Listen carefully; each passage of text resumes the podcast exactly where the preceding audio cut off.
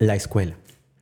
La escuela es ese lugar mágico de aprendizajes, experiencias y grandes oportunidades, pero que en ciertos periodos puede convertirse en un lugar de miedo para algunos estudiantes. Acompáñenme en este episodio número 16 del podcast Contexto Educativo.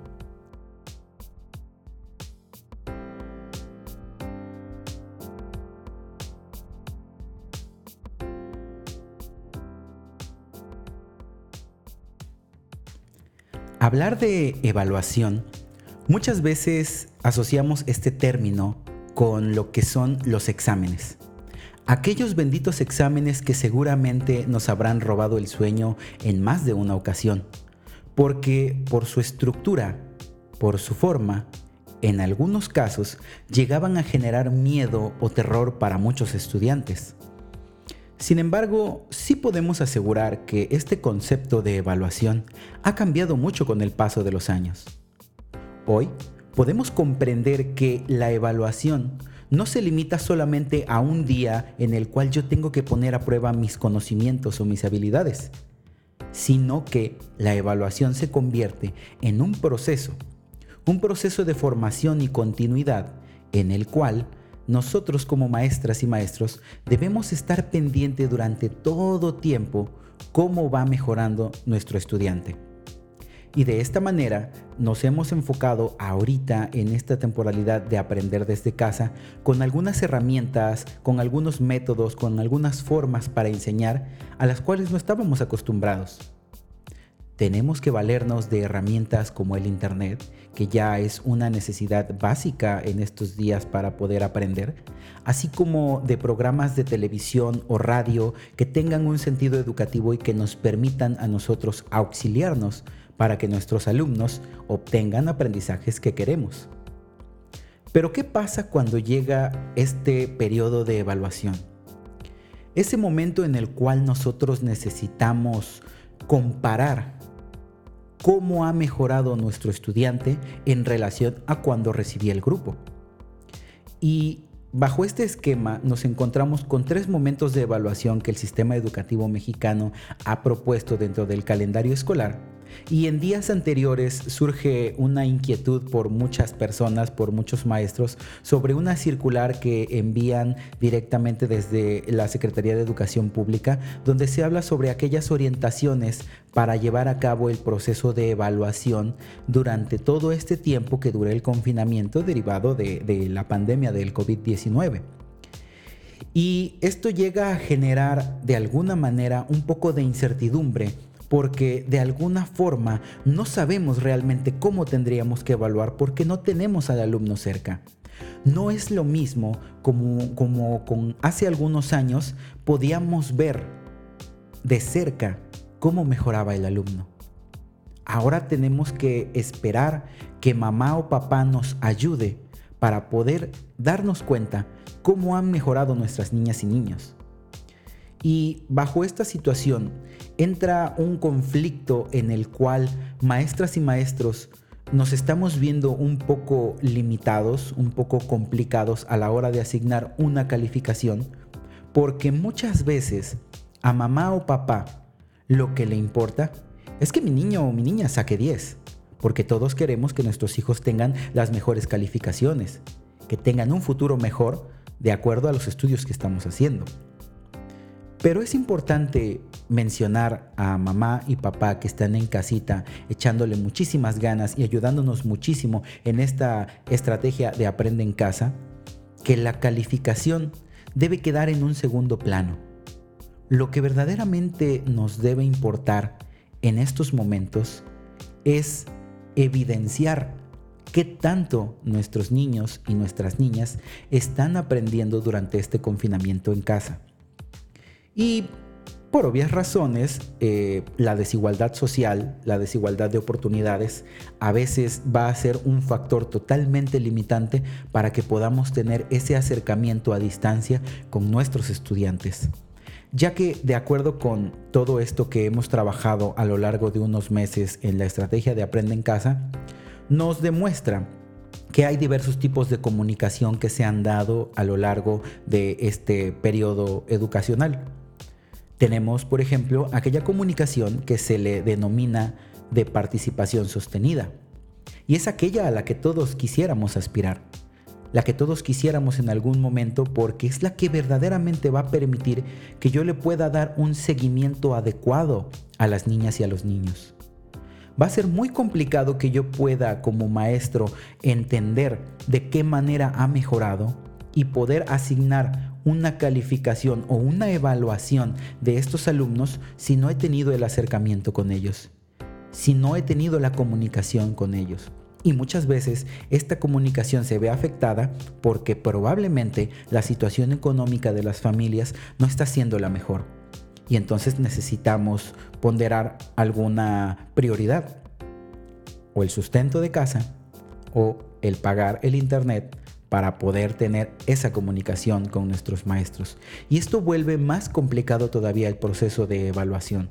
¿Por qué? Porque de no tener esta participación sostenida, esta comunicación sostenida, nos iríamos a un segundo tipo de comunicación, el cual se denomina intermitente que es aquella comunicación de baja participación en actividades, donde probablemente, eh, pues bueno, los alumnos se comuniquen una vez a la semana, quizá dos veces a la semana por muy difícil, una vez cada 15 días, pero que tratamos de, de poder rescatar lo más que se puede de nuestros alumnos a través de esa intervención que tenemos con nuestras niñas y niños o con mamá y papá porque es totalmente importante la comunicación. Muchas personas hemos tenido problemas con alguna otra persona, algún amigo, algún familiar, incluso entre pareja, por falta de comunicación. Y esa falta de comunicación es la que se va a ver reflejada en esta situación de la evaluación, porque no hay, de cierta manera, una participación constante. Y entonces nos estamos limitando a recibir evidencias de trabajo, evidencias de trabajo, muchas tareas que se están encargando para podernos valer de información que pueda darle veracidad a esa calificación o a esa evaluación que yo voy a estar poniendo en las boletas. Y bueno, como tercer punto tenemos aquella comunicación prácticamente inexistente, la cual desafortunadamente se está dando en muchos casos, porque las oportunidades, como lo decía anteriormente, no son para todos iguales.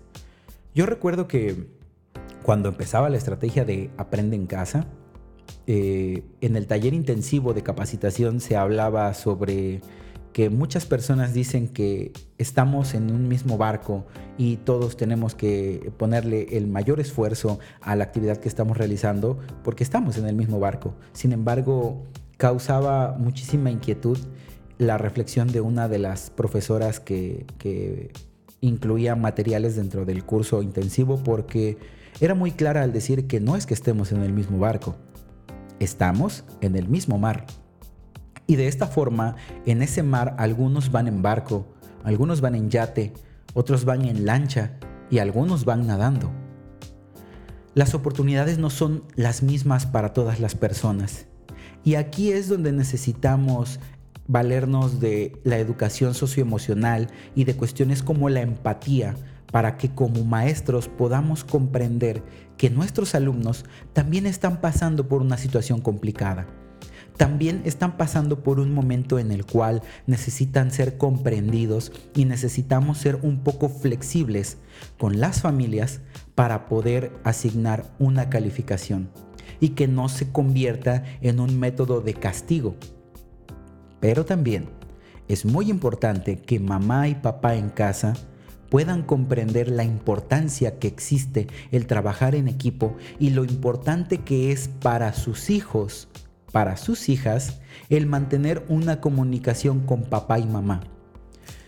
Yo he platicado con muchos compañeros, maestros, con personal directivo y es un poco curioso ver cómo de alguna manera el ser humano es tan complejo para poderlo entender, es tan complicado tratar con personas, incluso eh, la labor docente no es fácil, a veces se necesitan trabajar con grupos de 30, he visto grupos de 40 en secundarias, grupos de 50 jóvenes que están en una misma aula y el maestro debe atenderlos a todos por igual.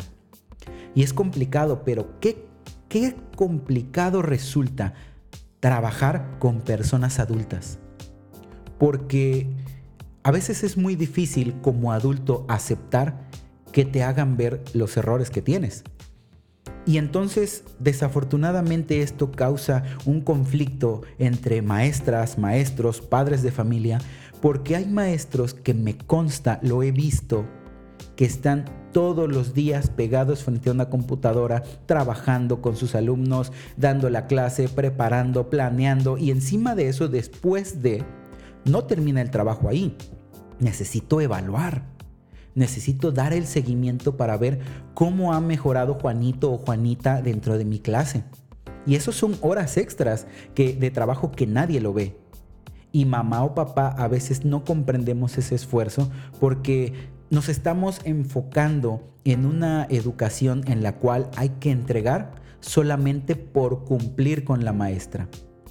Y hay casos en los que me he dado cuenta que muchos de los trabajos o tareas que encargan los maestros las terminan realizando mamá o papá en casa.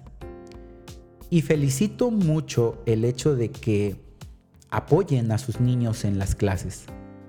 Porque necesitamos muchísimos más padres y madres de familia que estén preocupados por la educación de sus hijos. Pero también hacer un trabajo por sus hijos, lo único que va a producir es que nuestras niñas y niños no obtengan el aprendizaje que verdaderamente queremos. Entonces, de esta forma, los vamos a perjudicar a largo plazo. Fíjense qué curioso es esto porque anda circulando un video en internet, eh, en redes sociales, en el cual pues fue grabada una videoclase de una profesora de licenciatura, me parece que es de Baja California Sur, algo así me parece, no estoy seguro en ese dato.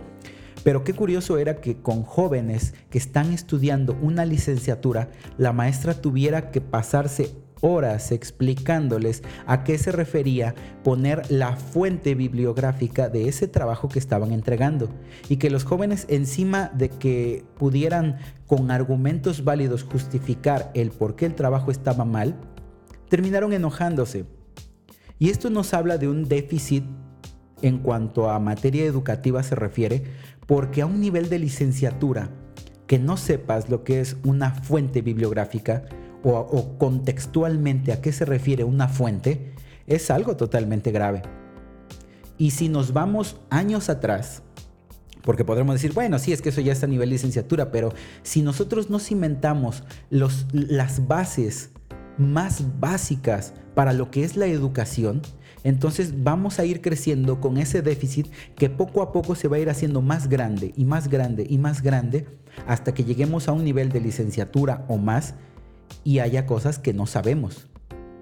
Por eso es muy importante que mamás y papás apoyen en la educación desde casa, pero que también fomenten que nuestras niñas y niños sean los que estén realizando los trabajos en casa para poderlos entregar y que nuestras maestras y maestros puedan de alguna manera dar el mejor seguimiento posible a esta estrategia de aprende en casa número 2 en la cual pues bueno todos estamos haciendo un esfuerzo maravilloso.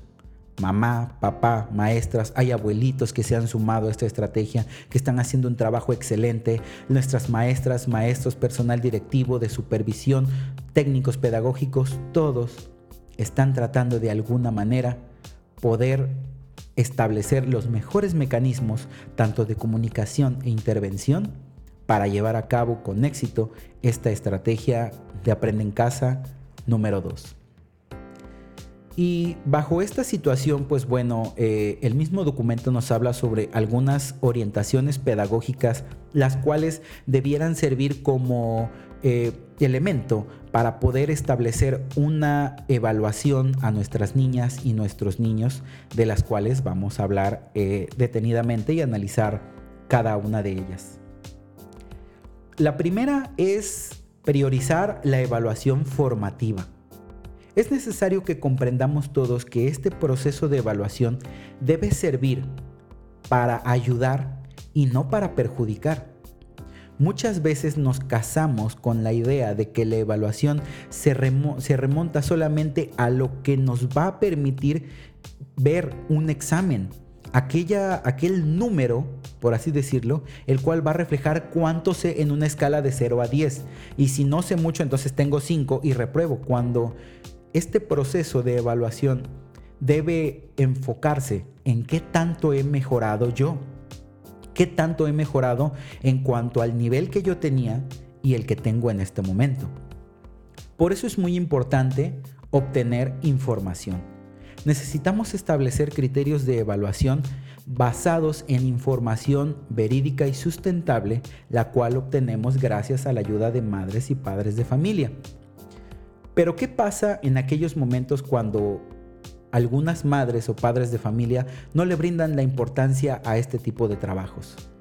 Lo que va a suceder es que para maestras y maestros no va a haber una evidencia en la cual puedan basar un criterio para calificarlo.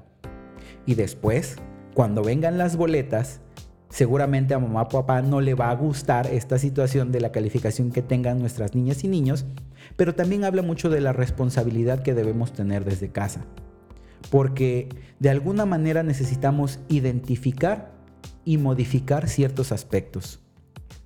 Aunque todos estamos realizando un esfuerzo muy grande por, poder este, llevar a cabo esta estrategia de aprende en casa, lamentablemente existen casos en los que madres o padres de familia se preocupan más por otras cosas que por la educación de sus hijos. Y en este caso no estoy hablando de situaciones que tengan que ver con el sustento diario o con el hecho de, preocuparse porque hace falta eh, eh, dinero en las familias, porque la economía está un poco mermada por la situación de la pandemia. No. Lamentablemente, y lo digo con muchísimo respeto para todas las personas que nos escuchan por las diferentes plataformas o por el canal de YouTube, lamentablemente hay casos donde mamá o papá están más preocupados por el partido de fútbol, por subir fotos a redes sociales, porque me voy a hacer una sesión de fotos, porque voy a, irme a un viaje, y resulta ser que en lugar de estar apoyando a mi niña o mi niño en sus clases, porque se supone que lo que más nos importa como padres de familia es la educación de nuestras hijas y de nuestros hijos, estamos preocupados en otro tipo de, de cosas. Estamos enfocados no en lo urgente ni en lo importante. Estamos dispersos en otro tipo de situación. A lo mejor es más importante ver un video de YouTube, a lo mejor es más importante ver la novela, una serie de Netflix o lo que sea, que estar ayudando a mis hijos en casa. He sabido de casos donde desde marzo que comenzamos este confinamiento, ha habido madres y padres de familia que no se han comunicado absolutamente para nada con sus maestros. Y fíjense qué preocupante es y no es por una razón en la que no se tenga internet. Porque si hay fotos en Facebook, porque si hay fotos en Instagram, porque si hay estados, hay muchísimas cosas. Y, ahí es donde nos preguntamos, ¿cómo si puede haber internet para este tipo de situaciones, pero no puede haberlo para poder ayudar a mi hijo o a mi hija en sus tareas y que las pueda entregar en tiempo y forma? Y entonces después, cuando viene la calificación, seguramente vamos a encontrar mamás o papás que están enojados porque el niño salió bajo de calificación o porque seguramente tiende a reprobar. Y entonces surge un, complejo en el cual nosotros nos ponemos como seres humanos a la defensiva y lo peor del caso es que nos escudamos en la empatía. Tal es el caso del ejemplo eh, del, video que les hablaba, donde los mismos alumnos le dicen a la, a la profesora, ¿no? Es que usted debería de ser más empática. A ver, espérame tantito aquí. No se trata de que la empatía deba ser ese elemento para justificar cada una de las situaciones. Porque hablar de empatía es ponerse en el papel del otro. Pero también desde un punto consciente en el cual sepamos que la situación de esa persona, a pesar de que le está echando muchísimas ganas, que se está esforzando y tiene problemas económicos personales, está haciendo un gran esfuerzo por ayudarlo o porque probablemente haya padres o madres de familia que sus conocimientos no abarquen tanto para poder ayudar a sus hijos, por ejemplo, en secundaria con ecuaciones o algún tipo de, de contenidos más específicos. Y ahí es donde como maestra y maestro entra la situación de la empatía. Comprender que la situación familiar no está siendo la óptima y necesitamos ayudar.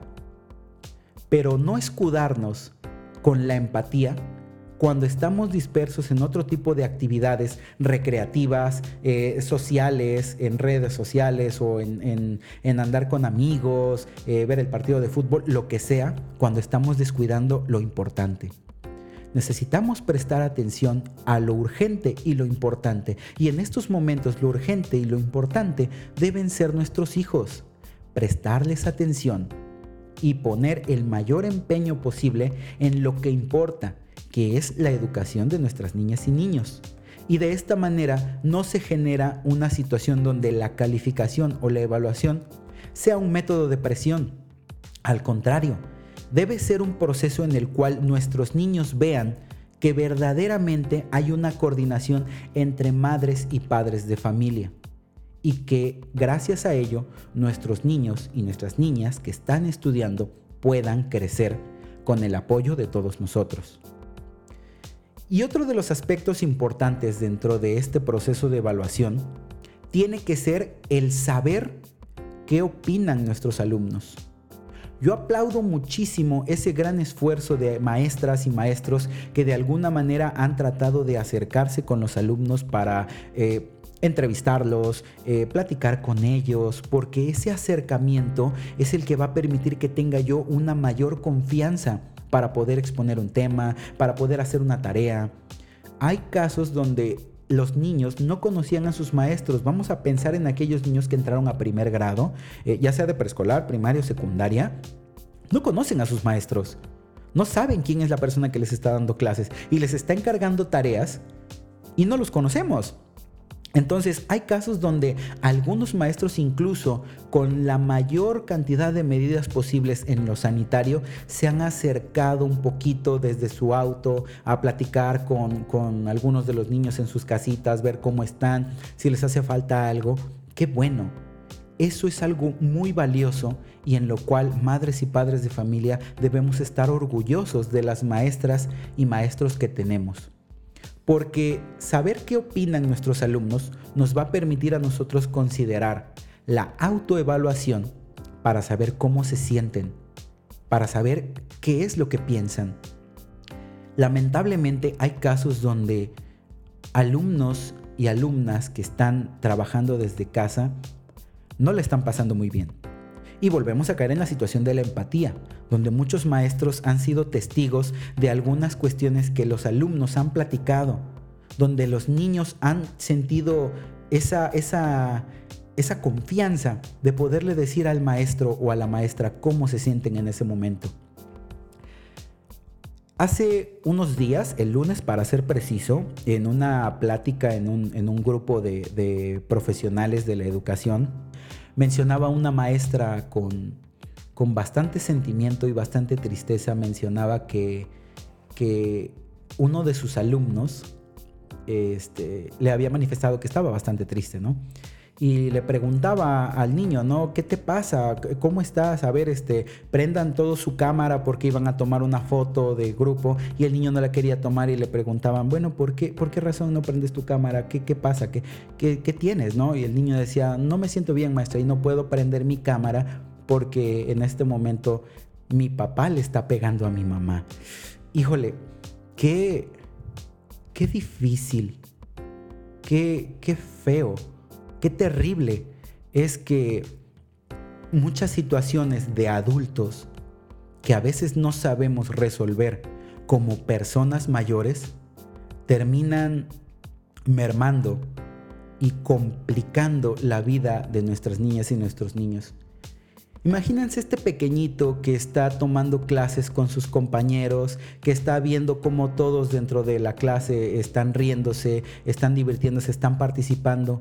Él quisiera hacerlo y no puede, no porque sus habilidades no le den para eso, no porque la maestra o el maestro no esté pendiente de él, sino porque hay una situación desde casa que lo está perjudicando y ojo, esto no es una situación que se, que se limite solamente a la estrategia de aprende en casa, porque historias como estas que se están dando eh, en, pláticas de, de educación a través de Zoom o de cualquier plataforma, también suelen suscitarse en aquellos periodos de educación normal, por así decirlo, ¿no? Cuando estábamos todos en nuestras escuelas. Y, hay que tener mucho ojo con esto, mamás y papás. Vuelvo otra vez de la manera más respetuosa posible. Si tenemos algún problema, algún conflicto familiar, tratemos de resolverlo de la mejor manera. Busquemos ayuda profesional, pero no propiciemos este tipo de situaciones en las cuales nuestras niñas y niños se van a sentir tristes, deprimidos. Yo sé que la situación es complicada. Yo sé que hay familias que están pasando por momentos muy duros y muy crudos, los cuales no esperábamos, nadie estaba preparado para esto, pero necesitamos priorizar que nuestras niñas y niños deben estar en el centro de, si queremos que tengan una buena educación, también necesitamos apoyar como papás. Porque en, episodios pasados hablábamos sobre la nueva educación y en, este episodio hablábamos sobre la educación formal e informal. Y es increíble ver cómo los niños aprenden mucho con la educación formal, aquella que los maestros le imparten a los niños, aquellos que, eh, están recibiendo su sesión eh, por televisión, por radio, a lo mejor por, por internet con sus maestros, pero también es muy importante saber qué han aprendido de manera informal. Y a, esta, a este tipo de educación informal me refiero a lo que han aprendido en casa, eh, con sus mamá, con su papá, en el barrio, en la colonia en la que yo me desenvuelvo, en el contexto educativo en el cual yo me encuentro, porque es increíble cuánto podemos aprender estando fuera de la escuela. Y eso también importa mucho para poder poner una calificación. Para poder evaluar necesito saber también qué aprendió fuera de la escuela.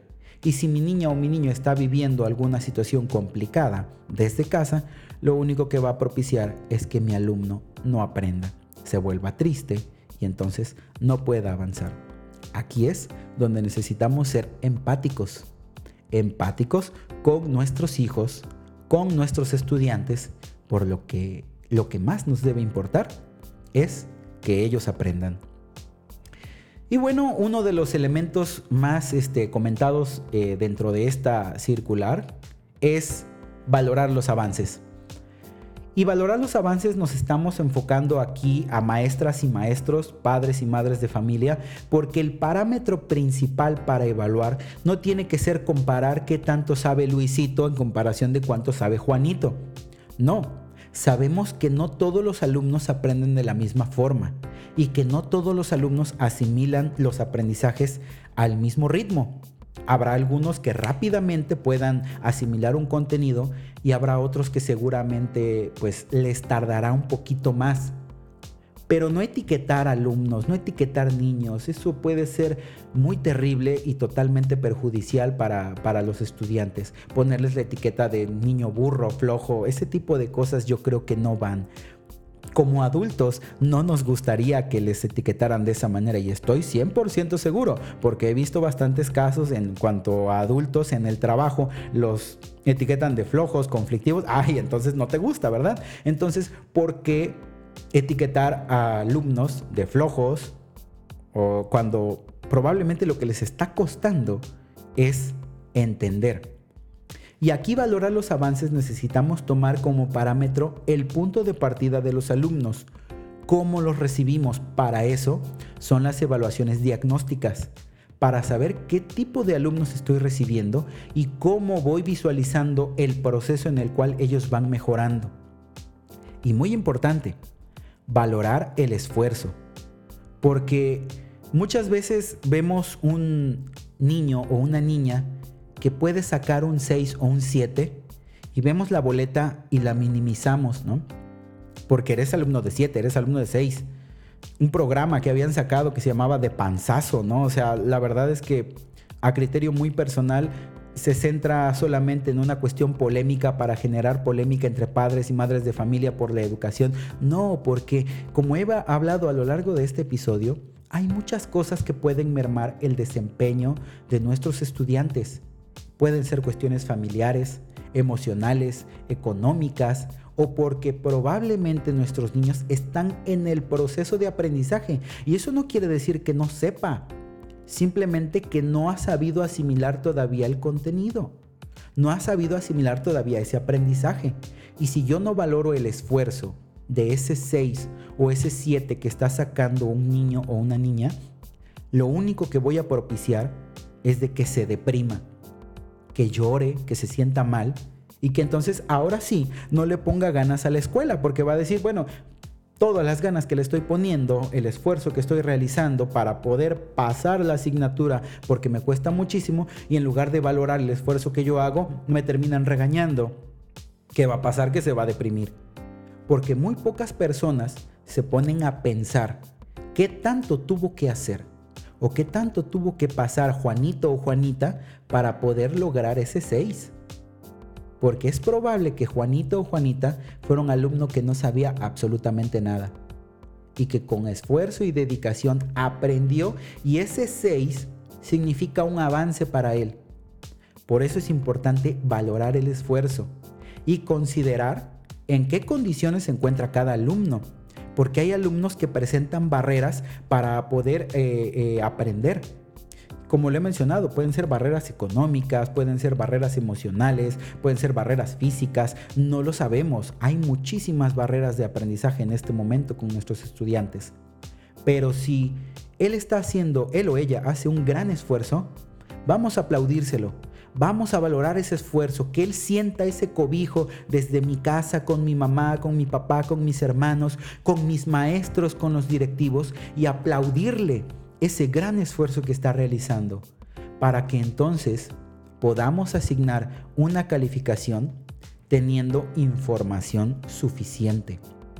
No valernos a poner nada más porque es que no se ha conectado. O sea, aquí, ojo maestras y maestros, es muy importante que consideremos que si un alumno no se ha conectado, probablemente la culpa no es de él, porque hay madres y padres de familia que están pasando momentos muy complicados y probablemente no tuvieron para poder pagar el Internet. Esto es una realidad. Suena muy feo, es muy crudo decirlo, pero es una realidad.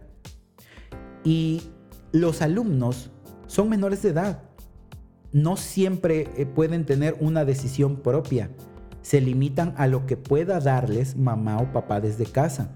Y es aquí donde necesitamos valorar el gran esfuerzo que hacen las familias, el gran esfuerzo que hacen los estudiantes por entregar un trabajo, por cumplir con una tarea y que la evaluación sirva para mejorar, no para perjudicar el, aprendizaje de nuestros estudiantes. Tiene que ser un elemento para ayudar que las niñas y los niños, los jóvenes, entiendan a la evaluación como un proceso en el cual estoy viendo y que cuando yo mire hacia atrás vea todo lo que he recorrido y lo que he aprendido hasta este momento y lo que me depara en un futuro para seguir aprendiendo. Esa tiene que ser la ideología de la evaluación que ahora debemos considerar mucho se generó por ahí de, controversia porque en aquellos casos donde la, comunicación eh, no es la mejor, pues bueno, se decía que las boletas tenemos que ponerle un guioncito y que posteriormente cuando tengamos información pues ya podremos eh, evaluar al alumno de mejor manera. Yo creo que es una decisión inteligente. Yo creo que es una decisión buena porque así como hay casos donde no tengo el acercamiento con los estudiantes porque mamá o papá no ha querido, con mucho respeto lo digo, no ha querido acercarse, también existen casos donde no hay la comunicación porque no se ha podido. Y aquí es donde entonces necesitamos entender como maestros cómo, cómo podemos ayudar ¿cómo podemos mejorar? Ok, en este momento no te puedo asignar una calificación, no puedo evaluarte porque no tengo elementos. Quizá más adelante, cuando la situación mejore, lo pueda hacer. Y entonces evaluar de acuerdo a información que tenga, de acuerdo a datos que yo tenga y que puedan darle sustento a esa evaluación que yo quiero establecer de mis estudiantes para que de alguna manera pues ellos también puedan sentirse apoyados, motivados, cobijados, acompañados durante todo este proceso. Yo sé que para todos es complicado, yo sé que ha sido difícil para todos, para nadie ha sido fácil estar encerrado en casa durante muchísimos meses, ya casi nos llega la Navidad y vamos a seguir en, confinamiento, pero es importante que, rescatemos los valores más nobles de la educación. Rescatar ese espíritu que llenaba de alegría las escuelas, ese espíritu que permitía a nosotros motivarnos para tener una clase, que lo hagamos también desde aquí, desde nuestras casas, a través de medios electrónicos, como podamos hacerlo, pero motivar a nuestros estudiantes para que de alguna manera sigan poniendo su mayor empeño. Y exhorto también a mamás y papás a que sigan haciendo ese esfuerzo maravilloso por ayudar y por apoyar a sus niñas y a sus niños desde casa.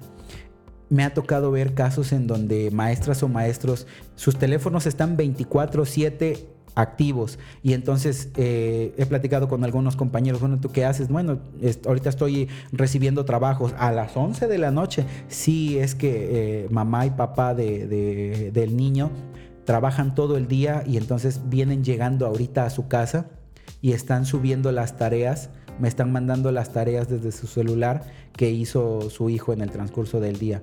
Es aplaudible esa labor que están haciendo mamás y papás porque a pesar de, la situación, de los problemas, están sacando adelante la educación de sus hijos, haciendo el mayor esfuerzo posible y créanme que eso en un futuro sus hijos se los agradecerán como no se imaginan. De verdad que muchísimas felicidades por eso y a las maestras y maestros que están echándole muchísimas ganas darles una felicitación, enviarles un fuerte abrazo porque gracias a ustedes y al trabajo en conjunto con los padres y madres de familia es que esta estrategia de Aprende en Casa será óptima, será exitosa y nuestras niñas y niños aprenderán. Y estoy seguro que de todo esto, pues en algún momento no muy lejano, cuando podamos abrir las escuelas, cuando podamos vernos a los ojos, saludarnos, abrazarnos, será solamente un recuerdo del cual, pues bueno, hasta nos podremos reír. Y eso ha sido todo, amigas y amigos. Espero que este episodio haya sido de gran ayuda para todos ustedes y que sigamos construyendo juntos una gran red de aprendizaje para que nuestras niñas y nuestros niños aprendan de la mejor manera. Me despido de ustedes enviándoles un fuerte abrazo y recuerda aprovechar todas las oportunidades que tu contexto te está brindando. Abre tus ojos y tu mente a nuevas posibilidades y aprende de ti y de tu entorno. Nos vemos pronto.